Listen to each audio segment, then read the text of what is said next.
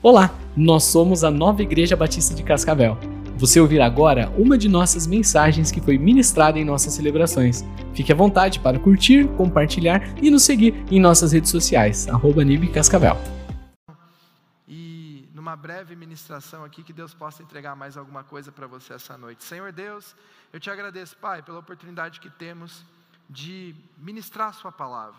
Eu te agradeço porque o Senhor tem colocado pessoas sedentas, não só por uma programação, não só por estar num local, mas pessoas sedentas, Pai, em te buscar, Pai. Eu te peço que a partir desse momento, que através desse momento da administração da palavra, o Senhor toque em corações, o Senhor traga revelações, o Senhor traga a verdade, que o Seu Espírito Santo venha sondar e venha confrontar aquilo que precisa ser confrontado, a começar de mim, Pai. Em nome de Jesus.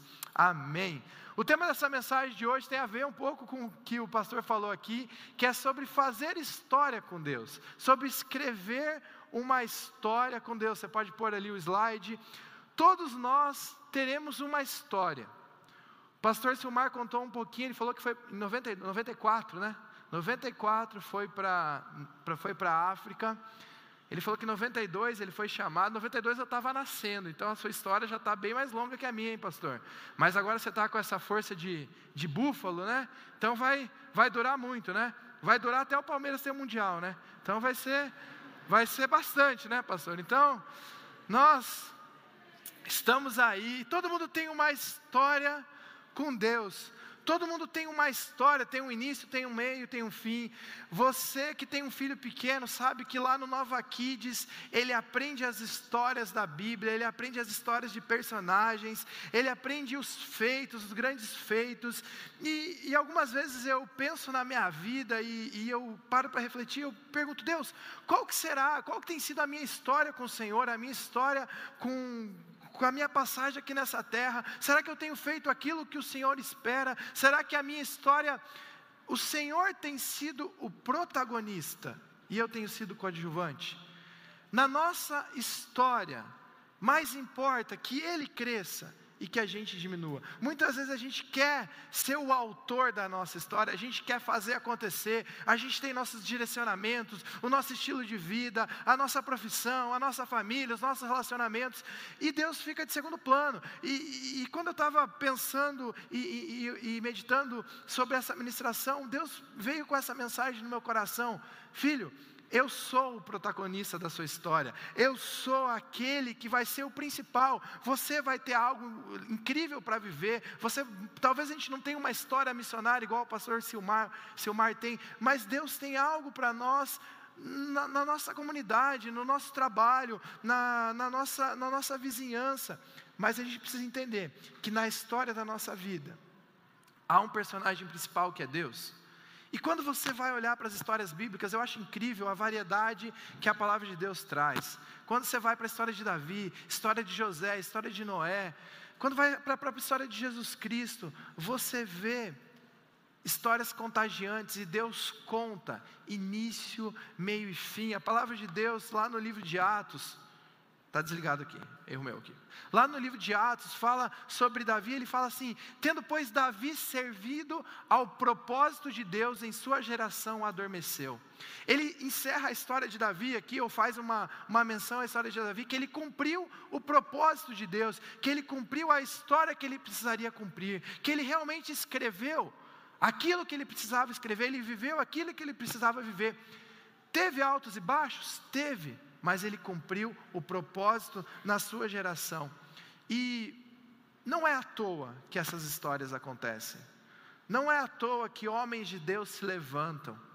Não é por acaso que Davi foi o homem segundo o coração de Deus. Não é por acaso que o pastor Silmar está testemunhando aqui sobre uma missão, ele precisou se inclinar para isso, ele precisou dar um passo de fé, talvez em relação a recursos, a família, quebrar relacionamentos, precisar ir para um, um país nos anos 90, onde a conexão não era tudo isso que a gente tem hoje. Sempre há algo, sempre há algo que se repete na história de homens de Deus, homens que fazem a diferença. E muitas vezes a gente quer histórias grandiosas, a gente quer um testemunho. Até brinquei ontem com, com um jovem, ele falou uma vez para mim, um jovem falou para mim: Pastor, eu cresci no Nova Kids, eu fui para o Nova Teens, agora eu estou no Jovens, a minha história, o meu, teste, meu testemunho é dentro da igreja. Eu queria ter um testemunho legal, que eu usava drogas, ia para balada, que eu fui preso, tomei uns dois tiros. Eu falei, calma, Deus vai usar a sua história de alguma maneira, Deus vai abençoar a sua vida, você vai abençoar a vida de alguém dentro daquilo que Deus tem te entregado. Fazer história com Deus é você estar com o coração inclinado para aquilo que Deus quer. E eu trouxe de maneira breve quatro pontos de como fazer uma história com Deus, de como escrever uma história com Deus, de como a sua vida realmente ser dentro do propósito que Deus tem para você. E o primeiro ponto que eu quero falar contigo é sobre foi sobre disponibilidade. Disponibilidade. Os dis, aqueles que estão disponíveis farão histórias com Deus. Quando o pessoal da projeção quiser, puder colocar para mim, por favor. Disponibilidade. Palavra de Deus busca, quando a gente vai para a palavra de Deus, a gente vê que aqueles que foram chamados, eles estavam fazendo alguma coisa. Eles não eram pessoas à toa que estavam andando e de repente Jesus viu os discípulos. Jesus, ah, tem um, um ator, não tenho o que fazer, vou pegar esse cara. Palavra de Deus, Mateus 4, 18 19, fala: Andando à beira do mar da Galileia, Jesus viu dois irmãos, Simão chamado Pedro e seu irmão André. Eles estavam lançando as redes ao mar, pois eram pescadores. Eles estavam fazendo alguma coisa. E disse Jesus: Sigam-me, e eu os farei pescadores de homem. E no mesmo momento, eles largaram as redes e seguiram a Jesus. Se você quer ter uma história onde Deus é protagonista, você precisa estar disponível. Você pode ter uma história. Você pode escrever a história da sua vida, seguir direcionamentos que você acha o que é correto, o que é certo. Mas muitas vezes Deus não vai ser e Deus pode até fazer parte da sua história, mas Ele não vai ser o principal. Disponibilidade tem a ver com um coração voltado para as coisas de Deus, tem a ver com, com um abrir mão, tem a ver com um chamado onde você entende que aquilo é algo mais importante do que você acha que é correto. E Deus vai chamar algumas pessoas para ir para a África, Deus vai chamar algumas pessoas para ir para a Coreia do Norte, para a Colômbia, igual a gente ouviu nosso irmão ministrando há poucos dias. Mas Deus tem chamado pessoas nos níveis da sociedade. Deus tem te levantado para ser um professor, onde de uma forma você vai levar a palavra de Deus e princípios de Deus para jovens que estão se perdendo. Deus tem te chamado, talvez numa equipe de trabalho que tem dois, três na sua sala de trabalho, e você vai ser, vai ser sal e luz ali mas você precisa estar disponível. A disponibilidade em fazer uma história com Deus não tem a ver em você vir em programações. Sim, isso é bom, isso é importante, isso te ajuda. Você vai sair inspirado hoje daqui com uma ministração sobre esse testemunho. Você vai sair com seu coração aquecido. Eu, eu ouvi a ministração no primeiro culto, falei que incrível isso. Eu preciso. A Nai curte muito esse negócio de missões. Eu falei, eu preciso conversar com a Nai, preciso compartilhar. A gente já estava falando de fazer missões. Sim, isso te leva mas o Evangelho continua na segunda-feira. O Evangelho continua na segunda-feira. Deus tem buscado pessoas disponíveis. Deus chama Noé e fala: Noé, eu preciso refazer, eu preciso de uma arca. E levaria tempo para construir essa arca. Noé estava lá, ele estava disponível. Uma dedicação de vida. Qual que é a nossa desculpa? E eu me incluo nisso. Você já deve ter falado isso. Eu não tenho tempo. Eu estou cheio de coisa. Quem já olhou para a sua agenda e pensou, não deu tempo, não consegui fazer isso, eu estou na correria. Você já usou essas expressões? Eu estou na correria, está puxado, está difícil, não tenho disponibilidade. Isso é o que a gente mais fala hoje em dia. Mas você já parou para analisar realmente o que, que tem roubado o seu tempo? Muitas vezes a gente não tem disponibilidade por uma administração de tempo errada. A gente não tem disponibilidade porque a gente gasta a nossa vida com coisas fúteis com entretenimento e eu não sou o senhor avesso à internet, à rede social, a entretenimento. Não, claro que tudo tem o, o seu modo. Mas quantas vezes a gente já administrou mal tempo? A gente teve falta de prioridade. Quantas vezes você já levantou e a primeira coisa que você fez foi pegar o celular e dar uma olhadinha numa rede social? Quantas vezes você sentou para ler um livro ou para fazer uma meditação e se distraiu com algo passando na TV ou alguma notificação no celular? E aí, quando você viu, você pegou aquilo ali, você pegou aquilo ali e passou 10, 15, 20 minutos e você viu um monte de coisa, mas você não viu nada. Hoje todo mundo sabe tudo, mas não sabe nada. Hoje todo mundo é expert em vários assuntos, mas quando vai praticar não consegue. E infelizmente isso não está pegando só a geração de jovens. Esses dias eu fui na pracinha com o Joaquim e com o Miguel, ali na pracinha do Maria Luísa, que é perto da nossa casa, e a gente foi jogar bola, a gente estava brincando, e tinha uma senhorinha com os netos, eu espero que ela não esteja aqui ou esteja assistindo, mas enfim, eu vou te usar de, mens... vou te usar de ilustração que eu não te conheço. Mas tinha lá uma, uma senhorinha, e cara, antigamente as senhorinhas faziam crochê, né? Faziam tricô. Você via a vozinha sentada no, no parque fazendo crochê, tricô, fazendo alguma arte manual ali. E eu fiquei um tempo jogando bola com os meninos e eu ficava observando, ela só ficava assim, ó. Só no celular, só no celular. Então não é uma realidade só para a juventude. Muitas vezes a gente perde a nossa disponibilidade por falta de prioridade. A média do brasileiro, até tava, anotei isso aqui, a média do brasileiro na internet é cinco horas por dia. Cinco horas. Felipe, eu não fico cinco horas por dia. Será? Será que quantas vezes você desbloqueia o seu celular? Quantas vezes você dá uma olhadinha? Ah, mas eu trabalho com internet, eu trabalho com rede social, eu trabalho. Tá. Extra trabalho. Quanto tempo? Dessas cinco horas, duas horas são focadas em rede social. Será que é falta de tempo ou falta de prioridade e disponibilidade? Hoje tudo é muito atrativo. Hoje tudo é muito atrativo. Hoje, para você perder a atenção, você está vendo uma ministração, ao mesmo tempo que você está vendo um versículo na Bíblia, chega uma notificação e você olha ah, no aplicativo e aí você já começa a viajar para outra coisa, e a hora que você vê, você se perdeu. Prioridades.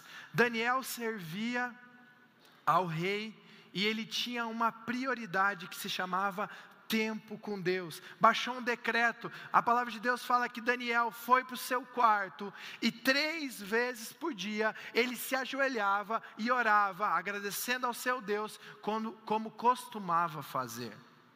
Olha, Daniel é um exemplo para a gente. É alguém que fez história com Deus, que estava disponível para viver aquilo que Deus tinha. Eu já usei a desculpa de falta de tempo. Mas quando eu fui analisar o tempo que eu perco, tempo que eu poderia estar com a família, e às vezes a gente quer espiritualizar tudo, mas talvez você precise dedicar um pouquinho de tempo mais para sua família, um pouquinho de tempo mais para o seu trabalho. Tem pessoas que não conseguem, por exemplo, parar no emprego porque elas não se dedicam ao emprego. Elas fazem tudo menos trabalhar. E o trabalho é um dos princípios da palavra de Deus. Você quer escrever uma história com Deus? Uma história onde Deus é o personagem principal? Esteja disponível. Esteja disponível de coração. Coloque Deus o principal na sua agenda. Coloque Deus como sendo a primeira coisa, a prioridade. Sim, as outras coisas vão fazer parte você não vive numa bolha, a gente não vive numa bolha, a gente tem os nossos trabalhos, a gente tem o dia a dia, a gente tem os desafios do dia a dia. E to, cada um aqui sabe a sua rotina, cada um aqui sabe o, a batalha que vive, mas cada um aqui também sabe o tempo que perde com coisas que não levam a nada, coisas que amanhã não faz mais sentido para a sua vida, coisas que que simplesmente você está perdendo o seu tempo, o seu coração em plantar onde você não vai colher, sendo que você pode plantar com a sua família, na sua igreja, no seu tempo com Deus. Outro versículo que me chama a atenção, A palavra de Deus em Eclesiastes 2, 26, um livro do, do rei Salomão, e tem algumas coisas que são que a gente lê, a gente se escandaliza, mas tem um versículo lá, último versículo do capítulo 2, ele fala assim: Ao homem que o agrada, ao homem que o agrada, Deus recompensa com sabedoria, conhecimento e felicidade. Repete comigo, ou fala para a pessoa do seu lado aí. Quem agrada a Deus recebe sabedoria, conhecimento e felicidade. Olha só, ao homem que o agrada, Deus dá sabedoria, conhecimento e felicidade. Quanto ao pecador, Deus o encarrega de ajuntar, armazenar riquezas para entregá-las a quem o agrada. Olha isso aqui, olha que incrível esse versículo. Aquele que não tem um propósito claro, aquele que não vive um coração para Deus, Deus faz ele armazenar, ganhar riquezas. Deus faz, talvez, a pessoa ter muito dinheiro, mas esse dinheiro, ou essa riqueza, ou essa prosperidade, ela é entregue para aquele que agrada a Deus. A gente já viu pessoas incrédulas abençoando o reino, abençoando a obra, de uma maneira sobrenatural. Mas Deus também está querendo falar aqui, filho, eu que trago a bênção, faz a sua parte, Entenda a sua disponibilidade. A palavra de Deus busque em primeiro lugar o reino de Deus e a sua justiça. Isso é um estado de coração. Isso não, é, não quer dizer que você vai chegar amanhã, você vai se demitir, você vai falar, agora eu faço as coisas só para Deus. Não, isso é um estado de coração. No seu dia a dia, na sua agenda, na sua vida, Deus é prioridade. Você está disponível com o coração aberto para aquilo que Deus tem para você. Deus te inclina no seu trabalho, no, com alguém que você teve contato, a falar uma palavra, a levar uma oração, a, a, a dar um abraço, a ter um tempo de qualidade com alguém. Isso é Deus manifestando a sua glória através de você. E Deus só quer um eis-me aqui, um estou disponível, Senhor. Me usa, isso é estar disponível, isso é escrever a história com Deus. Segundo ponto, aqueles que escrevem uma história com Deus estão, estão prontos a se adaptar às situações que são colocadas, às situações em que enfrentam. A palavra de Deus, eu gosto muito da história de José fala em Gênesis 37, 28, que José ele foi vendido pelos irmãos. E fala assim: quando os mercadores ismaelitas de Midian se aproximaram, seus irmãos tiraram José do poço e o venderam por 20 peças de pratas aos ismaelitas, que o levaram para o Egito. José, filho queridinho, não se deu muito bem aí, se tornou escravo. A palavra de Deus fala, Gênesis 39 que onde José colocava a mão prosperava, o Senhor estava com ele, e porque o Senhor estava com ele, Deus fez ele prosperar na casa de Potifar. Um escravo jovem, escravo jovem sendo administrador. Ele se adaptou. Ele teve que aprender a administrar, ele teve que fazer o melhor dele. Aí ele foi acusado injustamente, ele cai dentro da prisão. De escravo ele vira prisioneiro. Dentro da prisão ele precisa se adaptar ele precisa fazer o melhor dele lá dentro da prisão. Agora ele tem que entender as regras do jogo dentro da prisão. E lá o que, que acontece? Ele se torna o, o, o chefe lá da prisão, ele se torna alguém de confiança. Deus tira ele da prisão e coloca ele como governador. Ele acorda prisioneiro e termina o dia como governador. Eu acho incrível isso que Deus faz com, com José. E o que, que ele tem que fazer? Agora ele é governador, agora ele precisa se adaptar à realidade. Nem tudo vai ser igual sempre, gente. Nem tudo vai ser a mesma coisa. Nem sempre ah, o relacionamento que você tem com alguém vai ser bom. Nem sempre ah, você vai conseguir resolver um problema da mesma maneira. Você precisa estar com o coração pronto a adaptar. Você precisa, desde que os, você não quebre princípios. Mas muitas vezes a gente vai ter que abrir mão abrir mão da nossa vontade, abrir mão de estar certo, para que haja paz, para que haja um, um, ambiente de glória, para que haja um ambiente onde o Espírito Santo possa estar manifestado ali. Adaptação. Eu vejo algo, algo incrível, porque muitas vezes a gente acha o que é melhor, o que a gente tem de conceito de melhor, para Deus às vezes não é o melhor. A palavra de Deus tem a história de Davi, Davi e Golias, e essa história é incrível. Davi vai lá no meio da, da, da batalha, ele está indo levar marmita, É isso que Davi está fazendo. Ele está indo levar a marmita e ele ouve que se alguém derrotar aquele gigante, teria uma recompensa.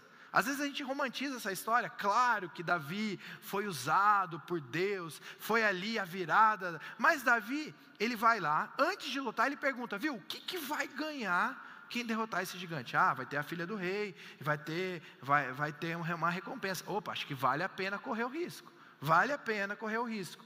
A palavra de Deus fala que Saul, cara, já estavam desesperados. Para o rei pegar a armadura e colocar no molequinho, já estavam desesperados. A palavra de Deus, 1 Samuel 17, 39, fala assim: Davi prendeu sua espada sob a túnica e tentou andar, pois não. Peguei pela metade. Não, tá certo. Davi prendeu sua espada sobre a túnica e tentou andar, pois não estava acostumado com aquilo, e disse a Saul: Não consigo andar com isto, pois não estou acostumado. Assim tirou tudo aquilo, tudo aquilo que armadura de Saul. Gente, muitas vezes o que parece melhor não é o melhor. Não era o melhor ter a armadura do rei para lutar com o gigante? mas não era aquilo que Deus queria para Davi. A glória deveria ser toda de Deus. Talvez um ou outro poderia falar: "Ah, mas também tá com a armadura do rei, por isso que você ganhou". Porque Saul, será que Saul ofereceu a sua armadura para outro? A gente não sabe. Ah, foi a armadura que fez você ganhar. Não. Ele falou: Isso aqui não me serve. Era bom a armadura? Sim. Tem muitas coisas boas que talvez não é o tempo que você está precisando viver. Fazer uma missão na África é uma coisa incrível, é uma coisa boa. Mas será que você está preparado para ir para a África fazer missão? Será que esse é o momento? Ou será que você precisa crescer em alguns processos com Deus, para que você esteja preparado para viver aquilo que Deus tem? A armadura era algo muito bom e eu creio que Davi depois cresceu, se tornou rei e foi um rei fantástico. E ele tinha a própria armadura no tempo que Deus preparou para ele.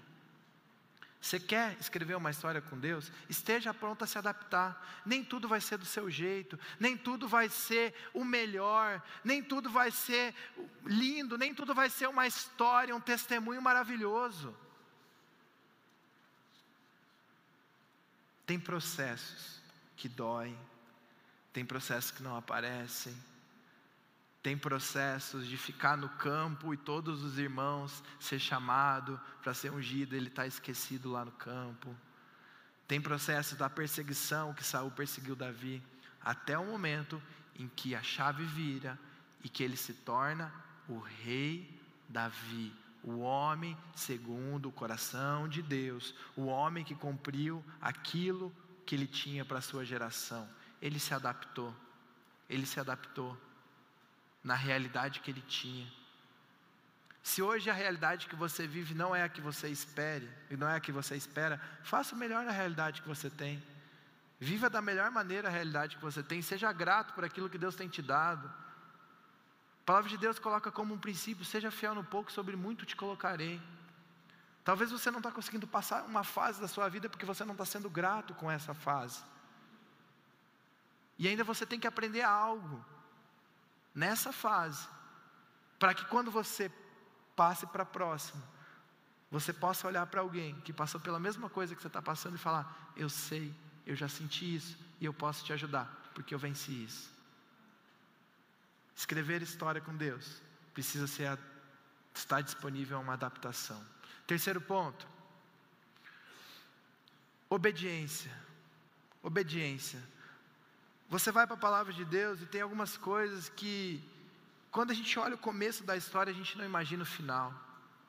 A palavra de Deus, ela é pautada em princípios. Deus chega para Abraão e fala: sai da sua terra, sai da sua tenda. Para onde que eu vou, Deus? O que, que o Senhor quer que eu faça? Paulo, agora você vai ser usado. Eu vou te derrubar desse cavalo, eu vou te dar uma nova vida. E obediência não é fácil. É, eu, eu, muitas vezes eu, a gente é, é, tem a tendência de achar que as coisas são fáceis, achar que a gente vai viver a vida plena e porque a gente tem a promessa da vida plena, a gente pode desmerecer a promessa do carregar a cruz. E às vezes a gente recorta a caixinha de promessa, a gente só pega algumas partes da palavra de Deus. Jesus, no Getsemane, Jesus indo para a cruz, e ele tem um momento que ele fala: Deus, se possível, Pai, se possível, faça de mim esse cálice, mas seja feita a Sua vontade. Qual era a vontade? Que ele fosse para a cruz. Obediência. Tem um recorte da palavra de Deus, onde Saul, Deus manda Saul destruir um povo e fala: Saul, você vai, você destrói tudo, você não traz nada, nada, nem rei, nem bezerro, nem boi, você não traz nada. E Saul vai lá, destrói quase tudo, mas ele traz o rei preso e traz uns boizinhos para fazer um churrasquinho, um holocausto, para fazer uma. Ah, tinha uns boi gordo lá, né, pastor? Aí, pô, não vamos desperdiçar isso aqui. Ele traz. E aí ele quer dar uma desculpa. Samuel vai e confronta ele, ele fala: Mas eu trouxe isso aqui para holocaustos, eu trouxe, eu estou fazendo isso aqui porque isso aqui é para o bem, isso aqui é para Deus. E quantas vezes a gente vem, a gente faz algumas coisas para Deus, mas nosso coração está longe. Samuel dá uma lição: acaso tem o Senhor tanto prazer em holocaustos, em sacrifícios, quanto em que se obedeça a Sua palavra? A obediência é o melhor sacrifício, e a submissão é melhor do que a gordura de carneiros. Deus está buscando um coração obediente. Olha, você pode fazer a campanha da oração, do jejum, você pode ler a Bíblia, você pode fazer um propósito, mas se no dia a dia, quando você é testado em não falar uma mentira, no dia a dia, quando você é testado em amar uma pessoa, você é reprovado nisso, mesmo você fazendo um monte de coisa, Deus está olhando, filho, eu prefiro que você obedeça os meus princípios, eu prefiro que você olhe para os meus mandamentos, para a minha palavra, para o meu amor, que você pratique isso, do que fazer algo que apareça, que pareça bonito, que dê status. Davi foi obediente, ele teve a oportunidade de matar Saul, e ele falou: Eu não vou tocar no ungido do Senhor, vai ter o tempo certo. José poderia ter se revoltado com Deus. Eu estou falando alguns nomes de homens que fizeram história com Deus. José poderia ter se revoltado. Eu, eu falei um sonho que Deus me deu, quase fui morto, fui, fui vendido, depois fui jogado numa prisão. Ele poderia ter se revoltado. Mas não. Homens que continuaram, porque sabiam que vale mais a obediência, vale mais o que Deus pensa do que homens pensam a nossa maneira nunca vai ser melhor que a maneira de Deus. A nossa maneira, eu queria que você guardasse isso no coração, a banda já pode subir. A nossa maneira nunca vai ser melhor que a maneira de Deus.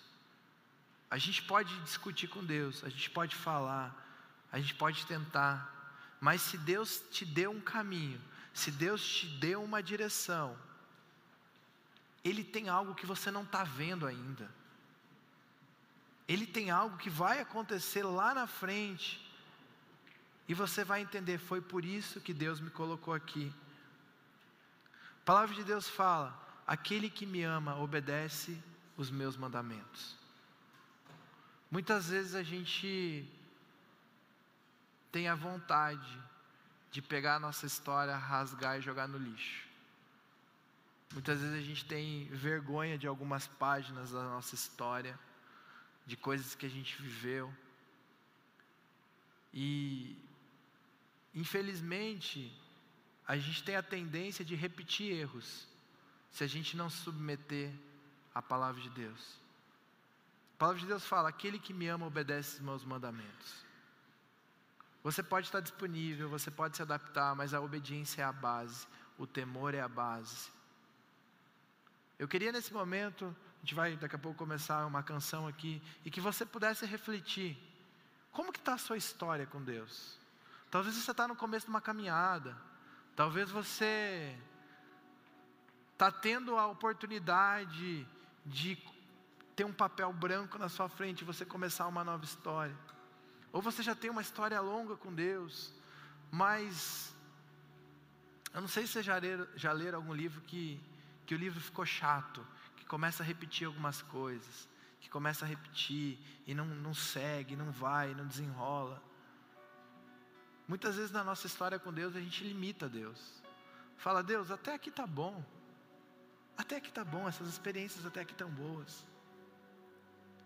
Eu não estou mais tão disponível assim. Eu já estou confortável e o conforto é um perigo para o crescimento. Se você chega num nível confortável da sua caminhada, tá tão bom aqui, Deus, eu não quero mais não. E Deus está falando, filho, eu quero te mandar para a África agora. Eu quero te enviar para algum lugar. Você já viveu um monte de coisa boa aqui, mas agora eu tenho algo novo para você, eu tenho um ministério novo para você. Ah, Deus.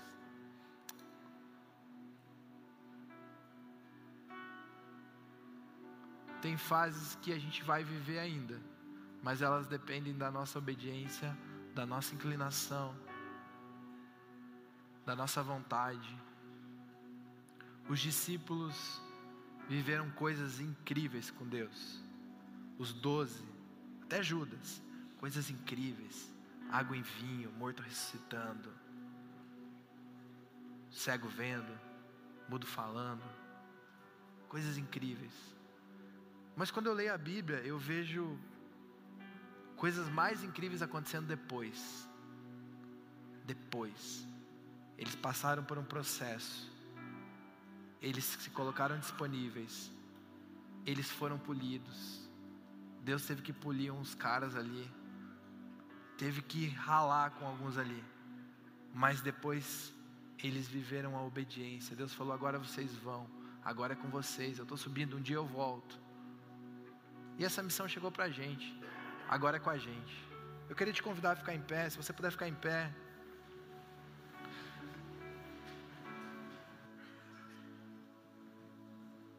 Se você puder ficar em pé.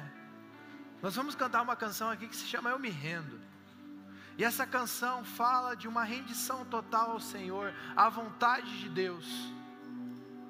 Olha, Muitas vezes eu tive satisfeito com a minha caminhada cristã. Olha, eu estou fazendo coisas para Deus, eu estou vivendo, eu estou fazendo ministério, eu estou realizando, eu estou disponível, Deus. Será? Lá no secreto, lá na sua casa, no seu tempo, nas suas prioridades a gente vive um mundo sem tempo, que ninguém tem tempo. Você ter uma ideia como o mundo está acelerado no YouTube, as pessoas assistem vídeo 1.5, 2.0, porque tem que assistir rápido e tem que ter muita coisa. Olha o ponto que a gente chegou, gente. De acelerar. De acelerar. A gente está acelerando a vida. E onde que Deus está nisso? Onde que Deus está nisso? Escreva a sua história onde Deus é o principal. A gente vai cantar uma canção sobre rendição aqui. E eu quero te dar uma oportunidade hoje de se render ao Senhor Jesus. Talvez você nunca fez uma entrega real e verdadeira com Cristo Jesus. Talvez você nunca falou: Senhor Deus, eu tenho uma vida, eu quero entregar essa minha vida em tuas mãos, para que você seja o principal e eu viva a sua vontade na minha vida. Isso é entrega, viver a vontade de Deus na sua vida. Talvez hoje Deus está te chamando para um retorno, para uma nova história, para um novo capítulo. Se renda nas mãos de Deus.